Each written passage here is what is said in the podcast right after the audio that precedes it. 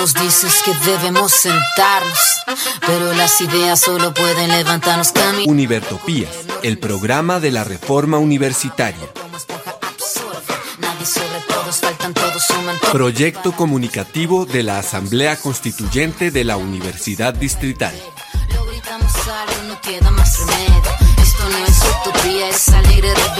Por una educación como derecho y bien común. Escúchenos en frecuencia libre en las redes sociales y los espacios de encuentro ciudadano de la universidad, el campo y la ciudad.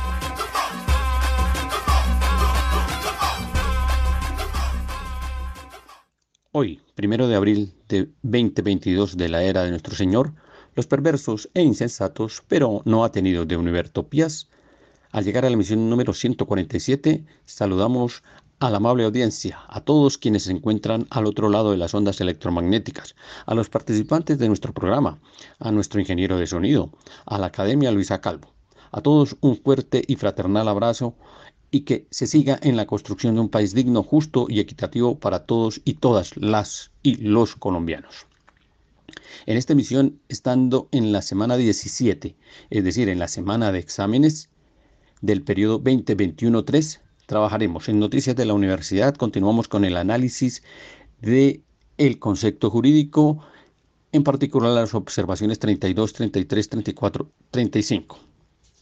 En el camino empedrado de los profesores ocasionales, nuestro habitual eh, trabajo con relación a cómo está la situación de los profesores y en noticias externas lo que tiene que ver con las campañas electorales y lo que tiene que ver con los decretos de alza salarial. Iniciando entonces con nuestra zona musical. Vamos con Silvio Rodríguez, el tema Ojalá.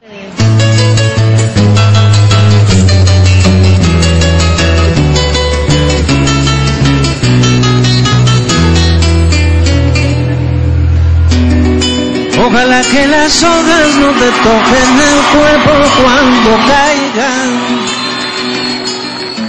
para que no las puedas convertir en cristal.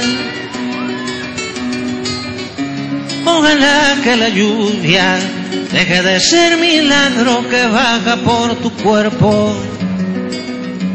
Ojalá que la luna pueda salir sin ti. Ojalá que la tierra no te bese los pasos.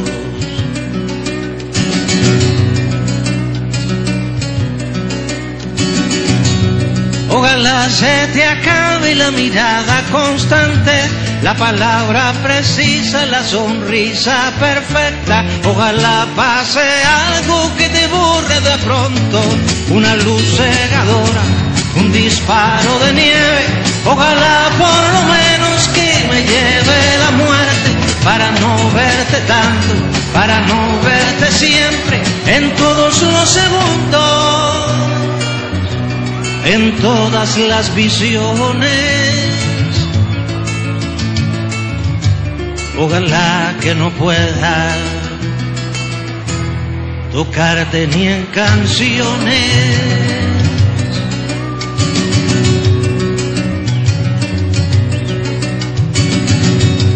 Ojalá que la aurora no dé gritos que caigan en mi espalda Ojalá que tu nombre se le olvide esa voz. Ojalá las paredes no retengan tu ruido de camino cansado. Ojalá que el deseo se vaya atrás de ti. A tu viejo gobierno de difuntos y flotes.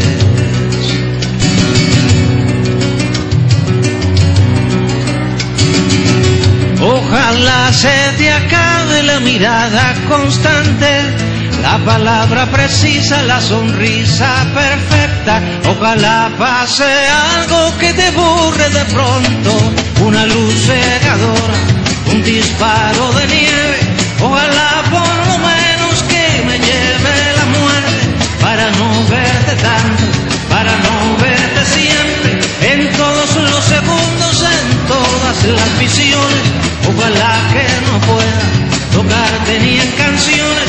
Ojalá pase algo que te borre de pronto. Una luz cegadora, un disparo de nieve.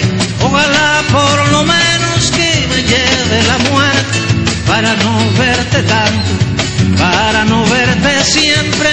todos los segundos,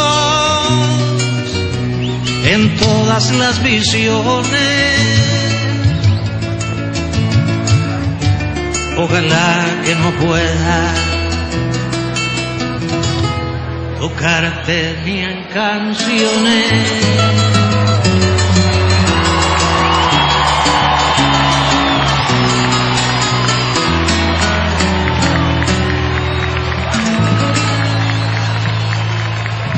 Gracias Cuba, viva el pueblo cubano.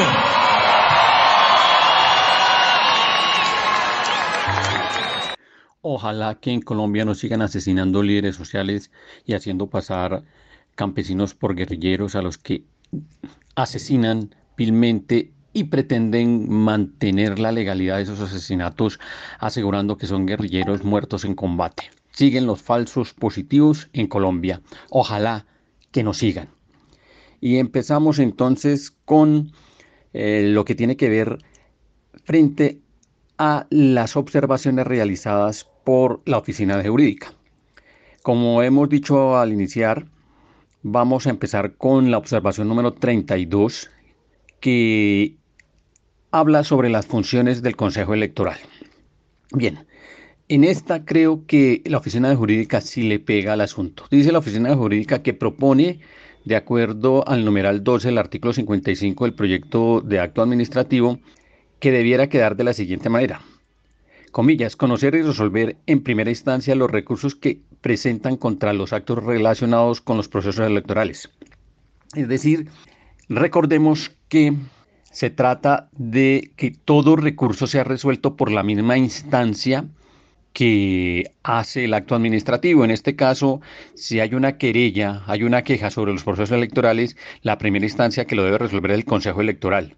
Allí tiene toda la razón la oficina jurídica porque en el literal número 12, en el numeral número 12, se dice que actuará como única instancia frente a los problemas electorales el Consejo Electoral. Y antes o después se va a decir que el Consejo de Participación actuará como segunda instancia. Efectivamente, tiene razón la oficina de jurídica, aparece una contradicción en el documento, o bien entonces, le corresponde a la Asamblea Universitaria clarificar si va a haber una única instancia en los procesos electorales o si van a haber dos instancias. Si va a haber una única instancia, sería el Consejo Electoral. Si van a haber dos instancias y las apelaciones saltan a otro nivel, saltarían al Consejo de Participación, en cuyo caso la redacción propuesta por la Oficina de Jurídica podría ser asumida por la Asamblea Universitaria o por el Consejo Superior para salir de una vez de la redacción correspondiente. La observación 33 hace referencia, dice el oficio de jurídica, al inciso octavo del numeral 2 del artículo 56. En realidad es el artículo 58, que dice eh, la oficina de jurídica. Comillas, los aspectos no reglamentados en este estatuto respecto a la revocatoria del periodo institucional serán desarrollados en el Estatuto Electoral de la Universidad Estatal Francisco José de Caldas, mientras que la regulación colateral del proceso estará a cargo del Consejo de Participación Universitaria y Electoral. Cierra comillas. Preguntamos qué se entiende por regulación colateral al proceso o del proceso. Bien, eh, la oficina jurídica puede tener razón frente a ¿A qué se, eh, a qué se refiere colateral? De hecho, manifestamos que colateral se refiere a aquellos efectos que se produzcan proceso de la revocatoria. Para entenderlo mejor, veamos cómo es el proceso de la revocatoria. El proceso de la revocatoria dice lo siguiente en su articulado. Ese proceso se desarrolla o se solicita en el artículo 24 pero particularmente en el artículo 58 se dice quiénes son sujetos de revocatoria y cuál sería el procedimiento genérico. En cuanto a los sujetos de revocatoria, son todas aquellas personas que ocupan un cargo en un organismo o cuerpo colegiado y que fueron elegidas por algún estamento o por un conjunto de estamentos en la comunidad universitaria. Se entiende entonces que en ese orden de ideas el rector también es sujeto de revocatoria toda vez que el 70% de la calificación con la que llega a nominarse, a nominarse como rector por parte del Consejo Superior Universitario lo hace a través de una elección estamentaria. Y también son sujetos de revocatoria los que ostentan autoridad académica y que fueron elegidos mediante votación, ya sea secreta o ya sea abierta, mediante cualquier mecanismo. Para ser sujeto de revocatoria se requiere haberse cursado por lo menos una tercera parte del periodo institucional que tienen estos sujetos. Es decir, si son dos años, haberse cursado ya por lo menos 0,66, es decir, haberse cursado por lo menos algo más de un semestre para saber si se cumple o no o se viene cumpliendo o no lo propuesto en su plan de gobierno. Si el periodo institucional es de tres años, con un año se puede ya surtir el proceso. Esa es eh, la condición. Ahora, el procedimiento consiste en que se debe conformar un comité de revocatoria. Este comité de revocatoria debe presentar una solicitud al Consejo Electoral con por lo menos el 40% de las firmas de eh, el total de votos que hubo para ese, para ese proceso electoral. Es decir, si estamos hablando de un representante de los profesores al Consejo Académico y que votaron en ese proceso 300 personas, se requiere que por lo menos 120 profesores firmen al comité conformado para la revocatoria la solicitud de revocatoria de ese profesor, de esa persona, de ese representante. Adicionalmente, una vez el Consejo Electoral ha dado el aval, entendiendo que da como válidas las 120 firmas que allí aparecen, se debe convocar al proceso eleccionario mediante el cual se ejecutará la revocatoria. Para que ésta sea válida, es decir, se pueda dar como sentada, deben votar por lo menos el 50% de los totales eh, votos que hubo en el momento de esa elección. Es decir, si volvemos, si seguimos con el profesor de los 300 votos recogidos, deben votar por lo menos 150 personas para que el proceso de elección sea válido. Si no recoge los 150 votos, pues ya no queda absolutamente más que hacer.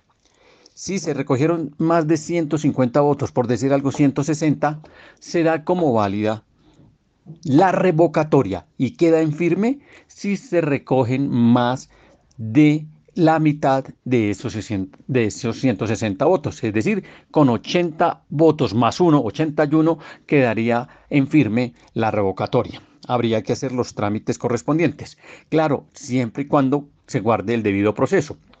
Es decir, que se den en los escrutinios todos los procesos de eh, reposición y de apelación a los que haya lugar. Una vez cumplidos estos procesos, ahora sí quedan en firmes la revocatoria, es decir, que se requiere conformar el comité, presentar el 40% de las firmas, convóquese al proceso eleccionario, el proceso eleccionario se da por válido con la mitad de los votos que hubo en el proceso eleccionario y queda en firme la revocatoria si de esos votos la mitad vota a favor de que se dé la revocatoria. Ese es el procedimiento general. Ahora bien, todo lo debe reglamentar el Consejo Electoral o todo debe quedar reglamentado en un documento, en un estatuto electoral, en donde todo el proceso de revocatoria debe quedar en firme, debe quedar eh, garantizado. Pero hay procesos en los cuales se escapan cosas. Por ejemplo, se escapa el hecho de saber que el rector, por ejemplo, fue elegido por cuatro estamentos. Pero adicionalmente en la sesión de Consejo Superior se da una, votación adicional. Entonces, en este estatuto, en el estatuto general, se está diciendo más adelante y es la siguiente observación a la que vamos a hacer referencia, es por qué solo el Consejo Superior con dos, con, la, con recoger dos firmas del Consejo Superior Universitario, de delegados del Consejo Superior Universitario, se puede empezar a hacer el proceso de revocatoria o dar como válido el proceso de revocatoria del rector. A ese caso específico del rector, entonces exigirá una reglamentación más precisa que seguramente no queda cubierta totalmente en el estatuto general ni en el estatuto electoral y entonces habrá que acudir a hacer nuevas reglamentaciones. Se está diciendo que esas nuevas reglamentaciones, esos efectos colaterales, los haga directamente el Consejo de Participación. Eso es lo que se pretende dejar allí claro. Pero habría que reflexionarlo más. Así que el Consejo Superior Universitario y la Asamblea Universitaria seguramente tendrán que revisar la observación con minucia frente a esto de colateral. Ahora, Particularicemos el caso de la observación 34 que señala la Oficina de Jurídica. Dice, comillas, se necesitará la firma como mínimo de dos miembros del Consejo Superior Universitario para dar apertura al proceso de revocatoria del periodo institucional del rector, cierra comillas. Dice la Oficina de Jurídica que siendo el 50% lo que le corresponde al Consejo Superior Universitario, no se justifica que solo sean dos votos de los nueve miembros de dicho órgano colegiado los que hagan el proceso inicial de solicitud de revocatoria. Ahora bien, ellos lo hacen sobre la base de la propuesta que han hecho antes, pero nosotros hemos dejado ya claro que el estatuto lo que dice es que el 70% de la calificación para ser eh, designado como rector lo da la elección hecha por los estamentos, profesores, estudiantes, trabajadores, egresados. Y 10% lo hace el Consejo Superior Universitario a través de la calificación e entrevista que hacen al final del proceso. Eso da un 80%, el otro 20% se ha dado al inicio del proceso, que también lo hace una comisión que se ha conformado entre el Consejo Superior Universitario y el Consejo Académico de calificación de hoja de vida. Eso quiere decir que efectivamente si al Consejo Superior le corresponde apenas el final, el 10% final, pues no puede dársele un, peso relativamente grande, sino que obedece a esa lógica que en el estatuto se hayan escrito que con dos miembros es suficiente para que inicie el proceso dentro, de ese, dentro del 10% que le corresponde a ellos. Es decir, para la revocatoria del rector se requiere que dos miembros del Consejo Superior Universitario inicien el proceso de revocatoria, que se haya confirmado el comité eh, de revocatoria y que ese comité haya recogido dentro de los estamentos el 50% y ahí habría que empezar a reglamentar, ahí es donde empiezan las reglamentaciones que se tienen que hacer frente al estatuto electoral de cómo se recogen las firmas de los estamentos, si se corresponde al 50% de cada estamento o al 40% de cada estamento. El Consejo Superior son nueve miembros el 40% seguramente son 3 más 1, 3 eh, punto algo, serían 4 miembros, que sería válida en ese sentido la reclamación de la oficina de jurídica, pero tengamos en cuenta que ese es un caso particular del rector y que la Asamblea ha estimado que siendo apenas una calificación del 10% lo que tiene el Consejo Superior Universitario, con dos personas que inician ese proceso dentro del Consejo Superior Universitario es válido, pero tienen que haberse dado los otros elementos, la conformación del comité de revocatoria y la recolección de firmas dentro de los estamentos, aparte de las dos firmas del Consejo Superior Universitario, es decir, que son un elemento más, no el elemento central. Por ende, eh, pueden tener razón desde el punto de vista de la óptica de la propuesta que ellos hacen en la oficina de jurídica, que es darle el 50% de la calificación al Consejo Superior Universitario del total del proceso, pero como en eh, la propuesta presentada por la Asamblea Universitaria, estamos jugando con el 70-10, 70 de la comunidad, 10 del Consejo Superior Universitario, pues no obedece al lugar la propuesta presentada por la Oficina de Jurídica. Observación final para el día de hoy, la número 35, en la cual la Oficina de Jurídica hace una proposición después de haber terminado todo lo que tiene que ver con órganos de gobierno y de participación. Es incluir un artículo más, ellos dicen que es el artículo 64, pero en realidad sería el artículo 66 o 67, que diría así, informes anuales y de final de periodo todos los representantes de los diferentes estamentos de la comunidad universitaria ante los órganos de dirección, gobierno y participación deberán presentar ante el estamento correspondiente dentro de los 30 primeros días siguientes al cumplimiento de cada año de gestión un informe anual sobre el ejercicio de su representación, así como un informe final al término de su periodo institucional dentro de los 30 días siguientes a la finalización de este, en este último caso, en relación con la totalidad de su gestión. Listo, cierra comillas, aceptamos, o por lo menos eh, desde Univertopías estamos en la discusión de aceptar esa propuesta. Es válido que se haga un informe, pero consideramos seguramente que debe ser un informe de carácter más corto, es decir, no anual, porque sería para casi todos de un informe al año y luego el informe final, porque casi todos los cargos están a dos años, pero lo importante es que se dé periódicamente.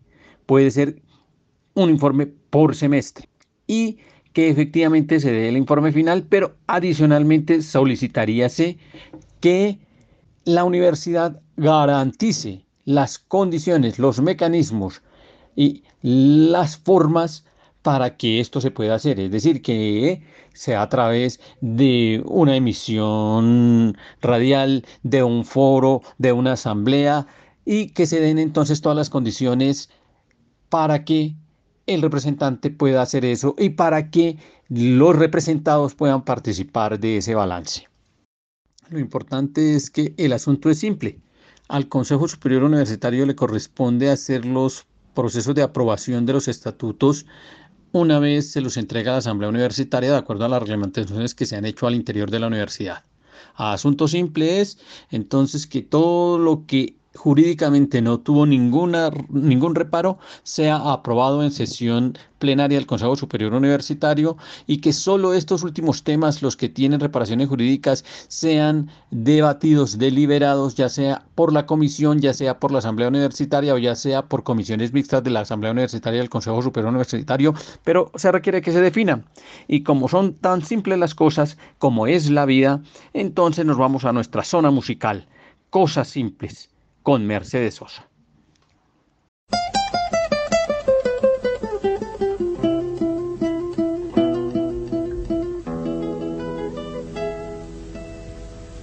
Uno se despide insensiblemente de pequeñas cosas, lo mismo que un árbol que en tiempo de otoño se queda sin hojas. Al fin la tristeza es la muerte lenta de las simples cosas. Esas cosas simples que quedan doliendo en el corazón. Uno vuelve siempre a los viejos sitios donde amó la vida. Y entonces comprende cómo están de ausentes las cosas queridas. Por eso muchacho no partas ahora soñando el regreso. Que el amor es simple y a las cosas simples las devora el tiempo. Demórate aquí en la luz mayor de este mediodía, donde encontrarás con el pan al sol la mesa tendida. Por eso muchacho no partas ahora soñando el regreso el amor es simple y a las cosas simples las devora el tiempo. Uno vuelve siempre a los viejos sitios donde amó la vida.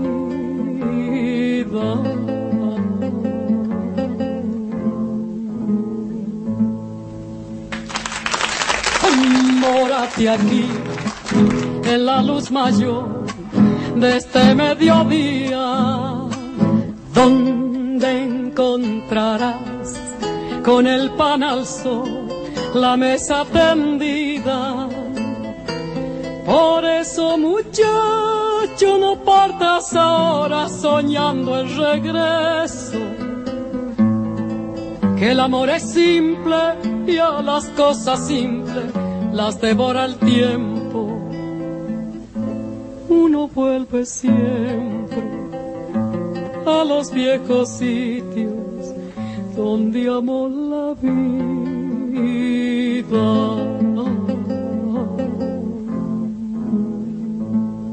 Es simple, Consejo Superior Universitario. Apruébese lo que haya que aprobar. Pero cuando se dice simple no quiere decir que se reduzca a la más mínima expresión cada uno de los elementos que hay que hacer. La política universitaria no se puede tratar como quiso tratarle el Consejo Superior Universitario, quitándole una semana a cada uno de los semestres lectivos del 2022. No se hace así. Los estudiantes, los profesores, los trabajadores están reuniendo en sendas asambleas para deliberar frente a esto que el Consejo Superior Universitario determinó. Si bien es cierto, en la sesión del Consejo Superior Universitario que se hizo el jueves anterior, se definió o se presentó por parte de la Vicerrectoría Académica el nuevo calendario que emanó del Consejo Académico. En ese se conservaban las 16 semanas de cada semestre, pero no alcanzaba a terminarse el semestre lectivo, llegaba hasta la semana 14 en diciembre, el semestre 2022-3, quedando para desarrollar las dos semanas de clase para llegar a la semana 16 y dos semanas más para exámenes y para Mm, habilitaciones y terminación general del semestre. Lo que hace el Consejo Superior Universitario es quitarle una semana a cada periodo lectivo para que se cierre finalmente en diciembre. Es importante buscar cerrar en diciembre, pero no se puede hacer acortando los semestres de la forma tan abrupta y tan burda como lo propone el Consejo Superior Universitario. Después de una amplia disertación, después de unas intervenciones impresionantes que dejaban ver el criterio académico de los miembros del Consejo Superior Universitario, se termina tomando una decisión realmente estúpida frente a cómo resolver el problema. El problema es de mucho más estructura, el problema requiere mayor revisión y no es simplemente con sumas y restas como usted se pretende resolver. Al entender de Univertopías la propuesta que había presentado el Consejo Académico sin ser la mejor, sin ser la óptima, dejaba un buen desarrollo porque dejaba planteado la manera de resolver el asunto.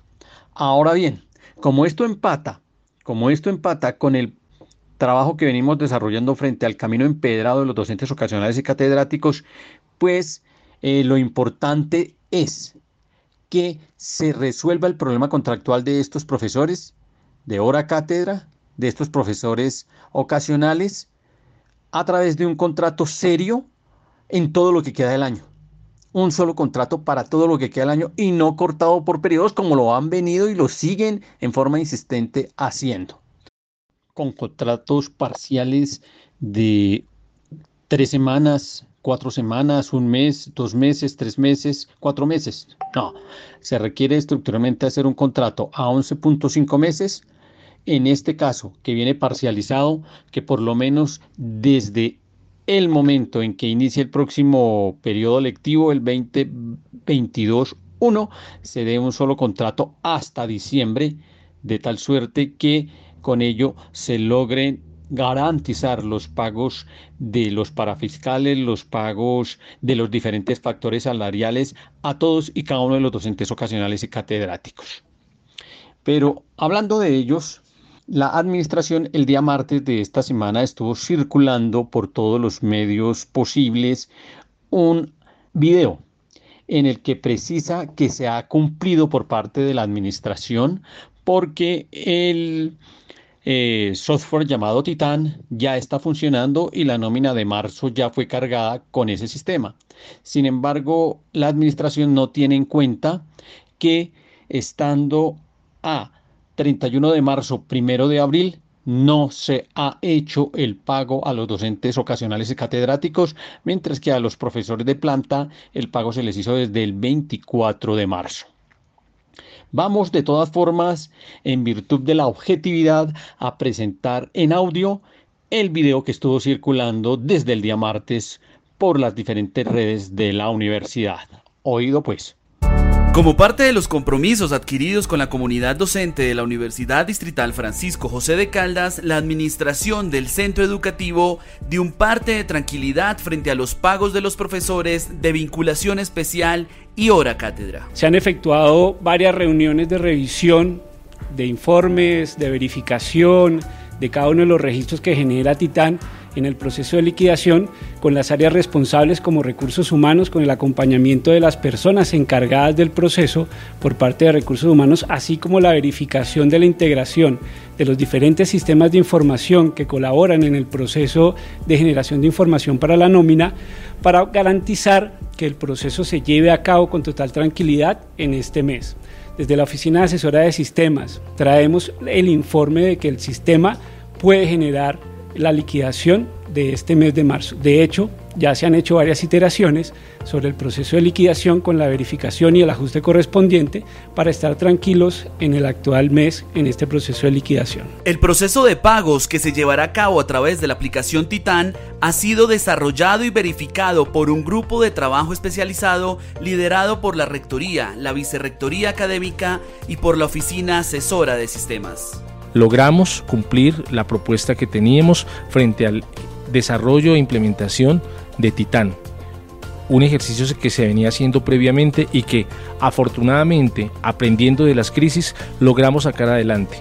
Seguramente tendremos mucho que mejorar, pero ya para el mes de marzo Titán se implementa y subsiguientemente lograremos superar las dificultades no solo en el pago de los profesores, sino también de los contratistas, CPS y otros módulos que tiene involucrado este sistema. Estamos cumpliéndole a los profesores de vinculación especial, buscando la manera de organizar nuestros procesos y procedimientos para mejorar las condiciones para este sector importante de, nuestro, de nuestra comunidad universitaria. Gracias por creer, gracias por confiar y esperamos poder entregar resultados como lo hemos venido hasta ahora desarrollando. Buscando cumplir con los tiempos y obligaciones determinadas en las resoluciones que amparan a los docentes de la universidad, las tres dependencias aseguraron que el retraso en la cancelación de estos honorarios no se volverá a repetir y que se está consolidando este sistema para prevenir inconvenientes como los que se presentaron en el mes de febrero y marzo de este año. Pues hemos logrado efectivamente eh, liquidar la nómina del mes de marzo tal y como nos comprometimos a través del sistema Titán. Presento nuevamente disculpas por todos los inconvenientes que se han presentado con el pago de los docentes para la Vicerrectoría Académica y para mí como profesora de planta de la universidad y como colega de ustedes es muy importante que efectivamente se pueda contar con el pago eh, de los docentes en los tiempos establecidos en eh, la resolución que los vincula. Seguimos entonces eh, trabajando por la universidad. Muchísimas gracias a todos por el aporte que hacen, sobre todo en relación con la formación de nuestros estudiantes. Que tengan un buen día. Bien, desde Univertopía le queremos decir al señor rector Giovanni Tarazona, a la señora vicerrectora Mirna Girón, a los que trabajan y están adscritos a la Oficina de Recursos Humanos de Sistematización eh, la oficina de cómputo, etcétera, etcétera, que es muy importante lo que hacen, que está muy bien que el sistema Titán funcione, máxime cuando ya venía funcionando con anterioridad. Es importante, pero no es lo central. Con eso no le han cumplido a los docentes. A los docentes se les cumple cuando se les pague la nómina en el momento que corresponde. Es decir, si se está pagando el 24 a los profesores de planta, hay que pagar el 24 a todos los profesores en un solo pago. Segundo, cuando haya un contrato respetuoso con los profesores, que dé cuenta de que su labor académica, ya sea en la docencia, en la investigación o en la proyección social, es seria. Cuando efectivamente ese contrato sea a 11.5 meses, cuando se permita que los profesores ocasionales y catedráticos cubran toda la academia, es decir, cubran no solamente las horas lectivas de clases, sino que cubran los trabajos de investigación y cubran también las labores de proyección social, pero adicionalmente que cubran todo lo que hacen para que esas tres labores se puedan desarrollar, es decir, la preparación de clases, que cubran el trabajo anterior, el trabajo previo de planeación y el trabajo posterior de evaluación y de control. Cuando eso esté dado, seguramente las condiciones estarán para decirles gracias, señor Giovanni Tarazona, gracias Mirna Girón, gracias personal administrativo de la universidad. Pero por ahora simplemente están cumpliendo con lo que tienen que hacer y lo están haciendo todavía a un paso muy lento. Se avanza, pero requerimos mucho más. Requerimos un trato distinto, digno para los profesores ocasionales y catedráticos.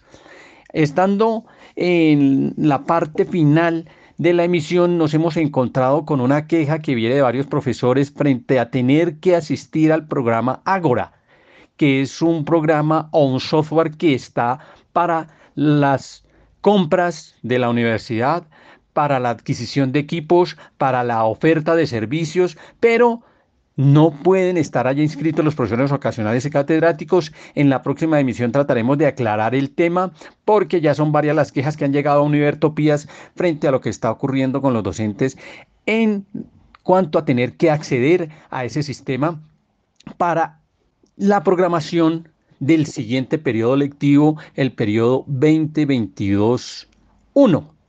En ese sentido, llamamos a que si hay quejas, si hay aclaraciones, que se hagan y si la administración está oyendo la emisión, por favor, que se hagan las aclaraciones pertinentes y requerimos inobjetablemente que todos los profesores ocasionales y catedráticos que están cerrando el periodo lectivo 2021-3 conserven su carga para el periodo lectivo 2022-1, 2022-3 en un solo contrato, pero que todos, absolutamente todos, conserven su condición de profesores dentro de la universidad y que no haya cobro jurídico por las movilizaciones que se desarrollaron por parte de los profesores ocasionales y catedráticos durante este periodo lectivo. Antes de irnos al homenaje a los profesores ocasionales y catedráticos acostumbrado aquí en un Evertopías, dos mensajes que acaban de llegar. Efectivamente nos aclaran que sí le están solicitando a los profesores que suban la documentación al sistema JANO, que presenten la carta de intención de continuar con eh, su carga lectiva, pero adicionalmente que estén pendientes, que ingresen al sistema Ágora y que lo actualicen. Es allí donde está la queja. Llamamos a la administración a que sean consecuentes con la actividad académica de los docentes y la actividad fundamental de los docentes no puede estar subiendo papeles, no puede ser que se les esté considerando como una función adicional y que se les esté solicitando subir a Agora. Ese es un irrespeto con los profesores, pero más que un irrespeto es una concepción retardataria con la concepción académica que debe funcionar en la universidad.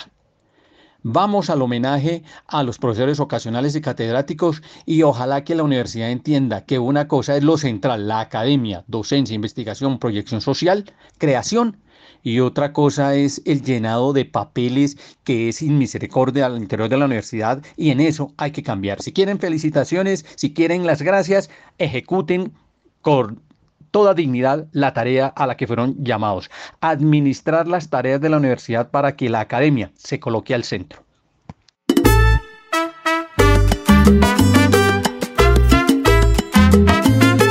El docente ocasional y de cátedra en cuestión la están pasando muy mal en toda nuestra nación, en las universidades públicas de la nación que decir las verdades con claridad y razón. Hay docente ocasional y de cátedra precarios con exceso laboral, pero de bajos salarios. Dicen que no es empleo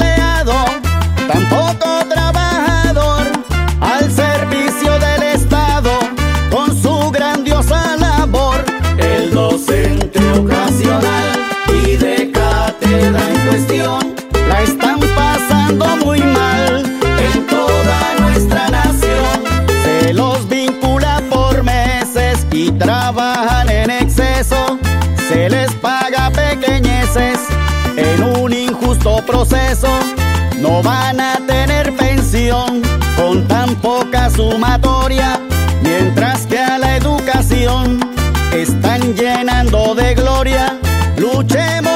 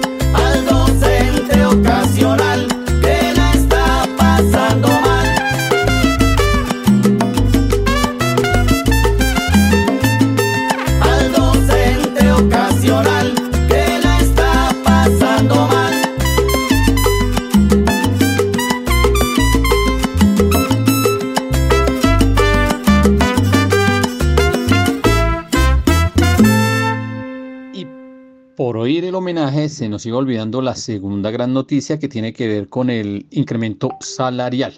Se da el incremento salarial mediante el decreto 447 del 2022.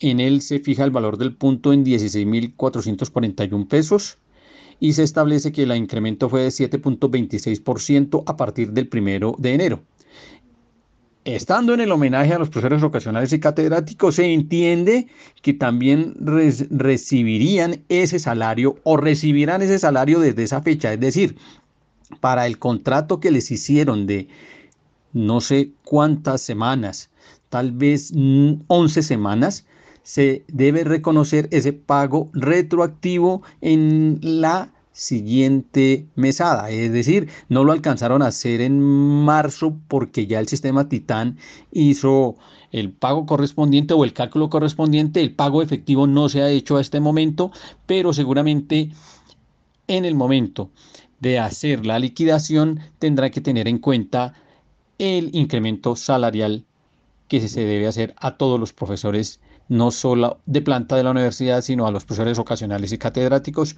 Y continuamos con las noticias del orden nacional. En primera instancia, lo incómodo que le ha resultado a la derecha de este país que una mujer de origen negro, que una mujer de origen popular, que una activista social, que una activista ambiental sea la vicepresidenta como fórmula del pacto histórico. Les ha molestado por todas partes, pero para continuar con la molestia de su lenguaje incluyente, de sus expresiones, pues una explicación que Eduardo Galeano hace frente a los nadies. Sueñan las pulgas con comprarse un perro. Y sueñan los nadies con salir de pobres. Que algún mágico día llueva de pronto la buena suerte, que llueva cántaros la buena suerte. Pero la buena suerte no llueve ayer, ni hoy, ni mañana, ni nunca, ni en lloviznita cae del cielo la buena suerte, por mucho que los nadies la llamen, y aunque les pique la mano izquierda, o se levanten con el pie derecho, o empiecen el año cambiando de escoba.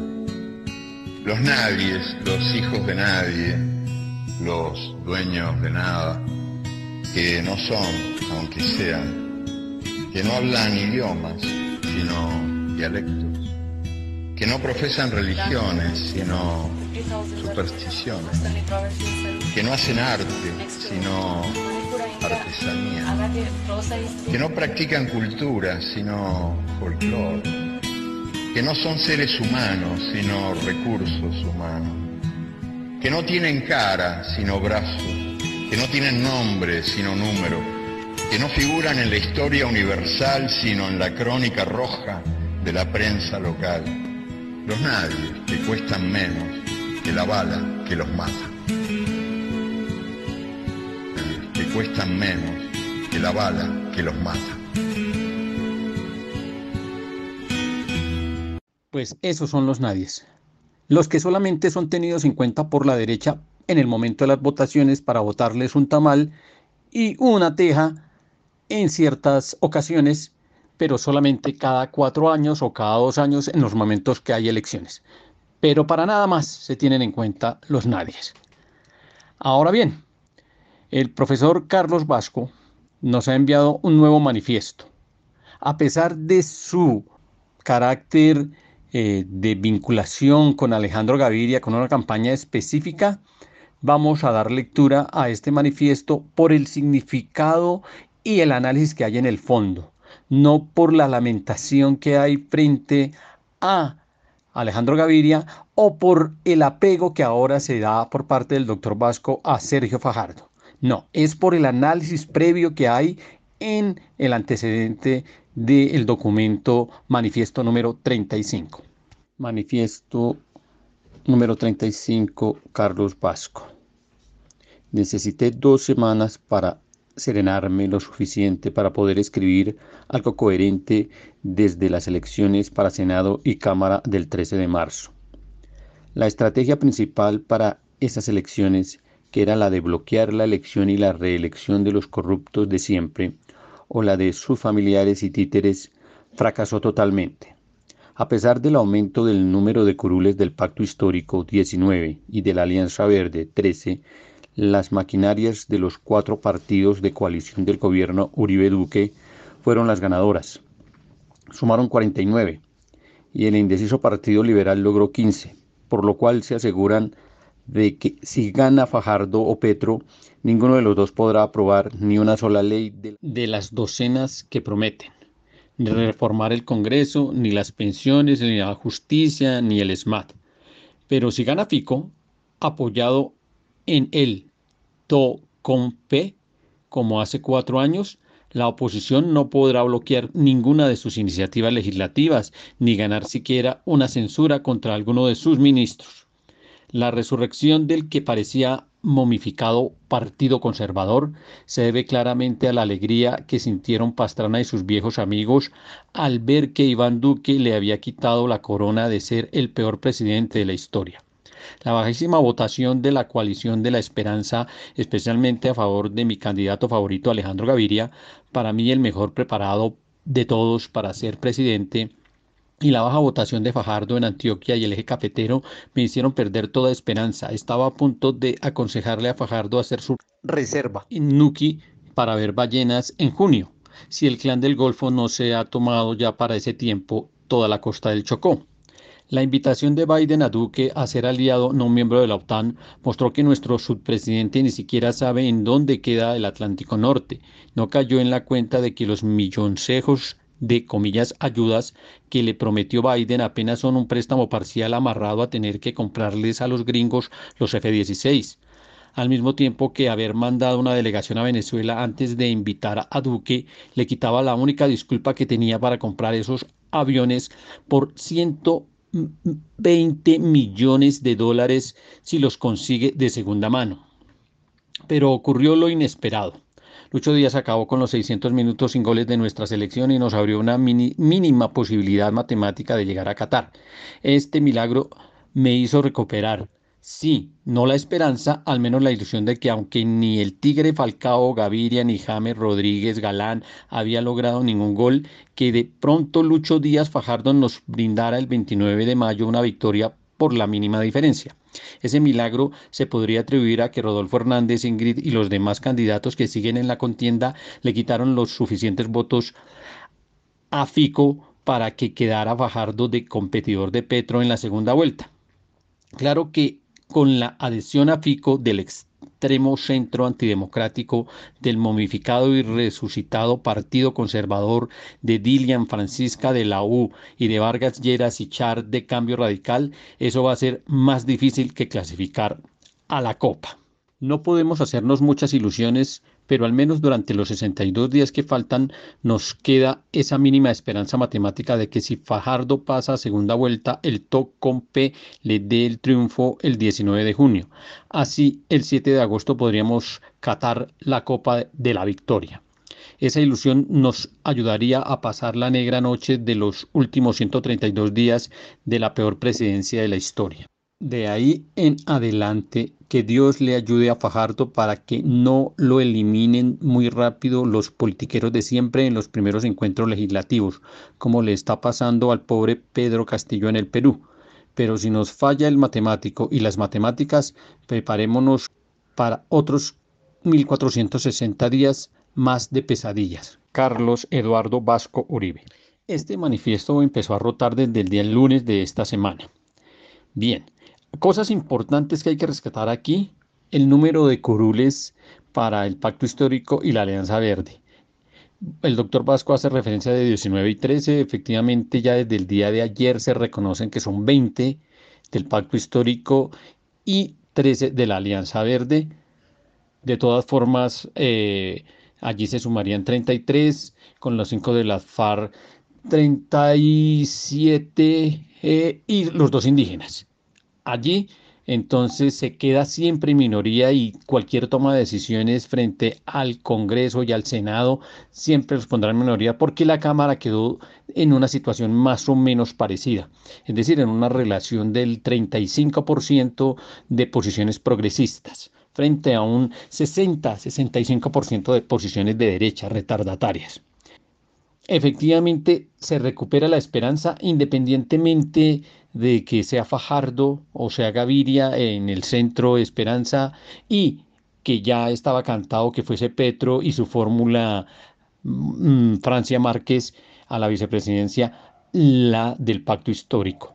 Ahí están las dos posiciones que de alguna manera representarían la renovación, de alguna forma, con diferencias sustanciales, pero de alguna forma la renovación. Sin embargo, la actitud del gobierno no permite dar claridad frente a lo que pueda ocurrir porque ya las fuerzas de derecha empezaron a alinearse, como lo expresa el doctor Vasco, alrededor de la posición de Fico como representante de la derecha más recalcitrante y a la cual se viene adhiriendo toda, absolutamente toda la derecha. Así que ya desde el momento queda claro que las posiciones de avanzada se confrontan con la derecha y solamente en este momento queda que el Partido Liberal defina con quién va a hacer finalmente alianza o se va a dejar libre a sus eh, afiliados para que tomen una u otra decisión. Pero lo importante aquí es cómo la figura de el gobierno colombiano es utilizado por la OTAN, por el gobierno norteamericano, para eh, inflarle los humos y para tratar de mantenerlo ocupado mientras se desarrolla la contienda electoral y llama a que se alineen precisamente por un lado la derecha y por el otro el centro y la izquierda, esperando que con ello logren de alguna manera la derecha mantenerse para los intereses norteamericanos o el centro y la izquierda tratar de dar un golpe de mano y que las posiciones progresistas sigan avanzando. Respecto a estas posiciones progresistas, vale la pena que hagamos una revisión rápida de los programas. Vamos a seguir en las siguientes emisiones haciendo la revisión rápida de los programas. Por ahora vamos a inscribirnos en los documentales que han estado circulando por los medios de comunicación. Primero presentemos el del pacto histórico. Estas son las propuestas de Gustavo Petro para la presidencia. Esto es un resumen. Están en petro.com.co. Petro propone que todos los corruptos paguen cárcel y que además regresen los dineros robados al país. De esta manera, la política dejaría de ser un negocio en el que se invierten grandes cantidades de dinero para luego poder ganar con las necesidades del pueblo. Petro propone que las campañas electorales sean financiadas por el Estado para que los políticos no tengan que regresarle favores económicos a quienes financiaron sus campañas. Sí caso de Aida Merlano y Alejandro Char. La Colombia Humana menciona que la salud será gratuita y preventiva para todos los colombianos. Se eliminarán las EPS y el Estado será quien financie la red hospitalaria pública y realice los contratos con la red privada. También se garantizará el acceso a medicamentos y tecnologías para todos a bajo costo, al tiempo que se fortalecerán las medicinas tradicionales indígenas y afrodescendientes. La Colombia Humana creará un fondo público de pensiones que compita con los fondos privados y asegure mejores beneficios a toda la población. Se ampliarán los beneficios pensionales y se dará un bono pensional para todos los adultos mayores que no pudieron aportar durante su vida laboral. Petro propone que la educación llegue a todo el territorio nacional. Esta no sería un bien comercializable, sino un derecho constitucional. Durante su gobierno, un millón de estudiantes ingresarán a la educación superior y se dará prioridad a aquellos de origen campesino, afrodescendiente, indígena y las variadas populares del país. Se aumentará el presupuesto de educación, se reducirá el número de estudiantes por aula y los docentes gozarán de todas las garantías laborales. No como en el gobierno Duque que tuvo que subir el presupuesto a las malas. La Colombia Humana propone crear la Red Nacional Pública de Música para fomentar los grupos de música popular y tradicional. En el gobierno Petro, el trabajo será generador de riqueza y libertad, con condiciones dignas de remuneración, estabilidad y seguridad social de calidad. Y se creará un banco público que dé crédito a los colombianos que hayan sido rechazados por los bancos, como el vendedor ambulante, el taxista, el campesino y las víctimas. El IVA se disminuirá y se les devolverá a las personas de más bajos recursos. La Colombia Humana no expropiará a nadie, pero se comprarán 15 millones de hectáreas improductivas para entregarlas a la agricultura campesina. Los campesinos dejarán de ser una mano de obra mal pagada y se abrirán los mercados que lleven directamente los productos del campo a la población colombiana. Petro propone industrializar el mercado textil y la informática, diversificar las exportaciones para no depender de un solo producto y tener una mayor formación científica para exportar bienes y servicios útiles para la sociedad. Propone cambiar progresivamente las energías contaminantes a energías limpias y desarrollar un programa de paneles solares para que las comunidades reduzcan sus gastos. En su gobierno el fracking no será permitido, ni tampoco la minería a cielo abierto. Se les pedirá a las empresas mineras la rehabilitación de las áreas afectadas y la descontaminación de los ríos, así como el restablecimiento de los derechos de las poblaciones afectadas. Petro pondrá en marcha proyectos de vivienda dando prioridad a la innovación tecnológica para el mejoramiento de vivienda, uso eficiente de la energía y la construcción con materiales alternativos que ayuden al cambio climático. Propone la consolidación de la paz bajo un modelo que prevenga, persiga y sancione a los delincuentes. Se cambiará la forma en cómo se lucha contra los crímenes y las sanciones judiciales. No habrá tolerancia hacia ninguna forma de violencia contra las mujeres. Se hará prevención de las violencias, atención humana a las víctimas y una sanción efectiva a los victimarios. Las mujeres ocuparán en igualdad de condiciones cargos del gobierno, la administración pública y los renglones para las listas de las elecciones a consejos, asambleas y congreso. No podrán ser discriminadas por ingresar y permanecer en sus empleos y la licencia de maternidad se extenderá a 24 semanas. También se brindará protección integral a las madres en situación de pobreza. Se propone la protección total a los adultos mayores. Se erradicarán las barreras de acceso en los ámbitos comunitarios, educativos y laborales para las personas en condición de discapacidad. Los pueblos indígenas y afrodescendientes serán protagonistas de la transformación social y cultural del país. Y en el caso de Centro Esperanza, el programa se resume aquí. Voy a resumir algunas de las propuestas, pero les pido que las consulten en mi página sergiofajardo.co slash propuestas. Pondremos toda la fuerza de la educación, la ciencia y la tecnología al servicio del desarrollo del país, con cinco centros de investigación e innovación en agricultura, cambio climático, bioeconomía, industria y salud. Todas las niñas y niños de nuestro país desde los tres años tendrán educación. Crearemos el Ministerio de las Mujeres para garantizar la igualdad de sus derechos y oportunidades. 250 mil jóvenes de las zonas más vulnerables a la criminalidad tendrán acceso a oportunidades educativas, deportivas y artísticas a través del programa Entornos Protectores. Tendremos un programa nacional de seguridad alimentaria que aproveche las capacidades de cada región y reduzca el hambre. Un millón de jóvenes del país recibirán apoyo económico mientras estudian con el programa Jóvenes en Acción. Crearemos la Universidad Nacional Pública Digital para que 100.000 jóvenes de las regiones más apartadas estudien con la misma calidad de las mejores universidades del país. Todas las personas mayores sin pensión recibirán 500 mil pesos mensuales de apoyo. Trabajaremos además para reducir la carga de cuidado que asumen las mujeres, para que puedan construir sus planes educativos y laborales sin contratiempo. Como mínimo, vamos a duplicar la inversión en ciencia, tecnología e innovación. Desarrollaremos programas para conocer, conservar y aprovechar sosteniblemente la biodiversidad. Vamos a aumentar al 30% la producción energética con fuentes más limpias como son la energía eólica y solar. Mejoraremos 35 mil kilómetros de vías terciarias para que las familias en el campo distribuyan fácilmente los alimentos que producen y vamos a crear un millón y medio de empleos en mis cuatro años de gobierno. Quedan planteados los dos programas.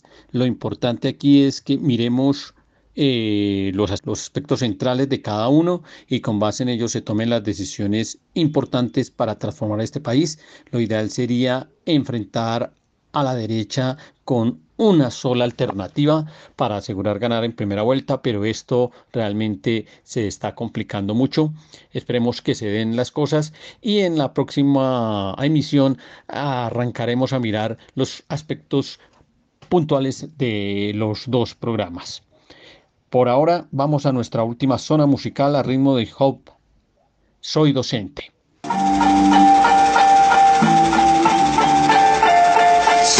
No soy el que trabaja cuatro horas por día, ni el que tiene tres meses de vacaciones, no soy el que vive de paro, ni el que no le gusta laburar, no soy el que abusa de las licencias, soy profe, soy mi caja de tizas y borrador, mi resma en la impresora y mi cartuchera llena de lapiceras para compartir, soy el oído y la mano que acompaña el camino de estudiante, soy el centro de estudiantes, el proyecto extracurricular, el trabajo interdisciplinario, soy el trabajo fuera del aula, desconocido y descalificado, soy la madre que está ausente en acto de sus hijos. Soy la atención a la diversidad de aprendizajes, de creencias. Soy el promotor de igualdad social. Soy el que está en el patio promoviendo la salud a través de la actividad física. Soy la voz que grita por los derechos de la educación y la mano que la sostiene. Soy el que ha cubierto las falencias de un Estado ausente que pregona calidad educativa en el discurso pero no la ejecuta. Soy también estudiante todo el tiempo. Soy el pintor de aulas, el abogado que negocia, el economista que administra recursos, el vendedor de rifas, el cocinero, el organizador de viajes, el prestamista, el psicólogo que escucha y aconseja, el arquitecto que planifica y construye, el albañil que inicia cimientos, el enfermero que cura heridas de recreo, el costurero y el artista que adorna. Soy todas las profesiones en una, soy quien ve pasar al mundo entero por sus aulas, soy el formador de formadores que quiere encender la chispa del compromiso en los futuros docentes, soy el chivo expiatorio de la sociedad, de una sociedad anestesiada, ignorante, cobarde, de una sociedad que apunta con el dedo y enarbola, orgullosa, la bandera de la opinión desinformada, que traga la opinión tendenciosa de los medios y la vomita sin digerirla. Ante eso soy el combustible que enciende el motor de cambio, soy la vocación firme e irrevocable ante la adversidad, soy más consciente que nadie de la relevancia que mi función pública, cuya complejidad solo es vivida por quienes solemos poner el cuerpo y el alma en el aula, soy el que disfruta de la, una profesión emocionalmente apasionante, profundamente ética y intelectualmente exigente. Somos, y muchos y mucho, tu descalificación desinformada nos suma, te resta, nos resta, le resta a la sociedad, respetanos, somos docentes. Los perversos e insensatos, pero no atenidos de Univertopías, agradecemos a nuestro ingeniero de sonido, a la Academia Luisa Calvo, a nuestros invitados, a todos los que nos escuchan a través de las ondas electromagnéticas. Nos vemos y nos oímos la próxima semana. Que la comunidad bogotana, los luchadores populares, los líderes sociales, las comunidades sigan avanzando en la construcción de un nuevo país y una nueva universidad. Tú nos dices que debemos sentarnos, pero las ideas solo pueden levantarnos camino. Univertopías, el programa de la reforma universitaria. Proyecto comunicativo de la Asamblea Constituyente de la Universidad Distrital. Lo gritamos algo, no queda más remedio. Esto no es utopía, es alegre rebeldía. Por una educación como derecho y bien común. Escúchenos en frecuencia libre en las redes sociales y los espacios de encuentro ciudadano de la universidad, el campo y la ciudad.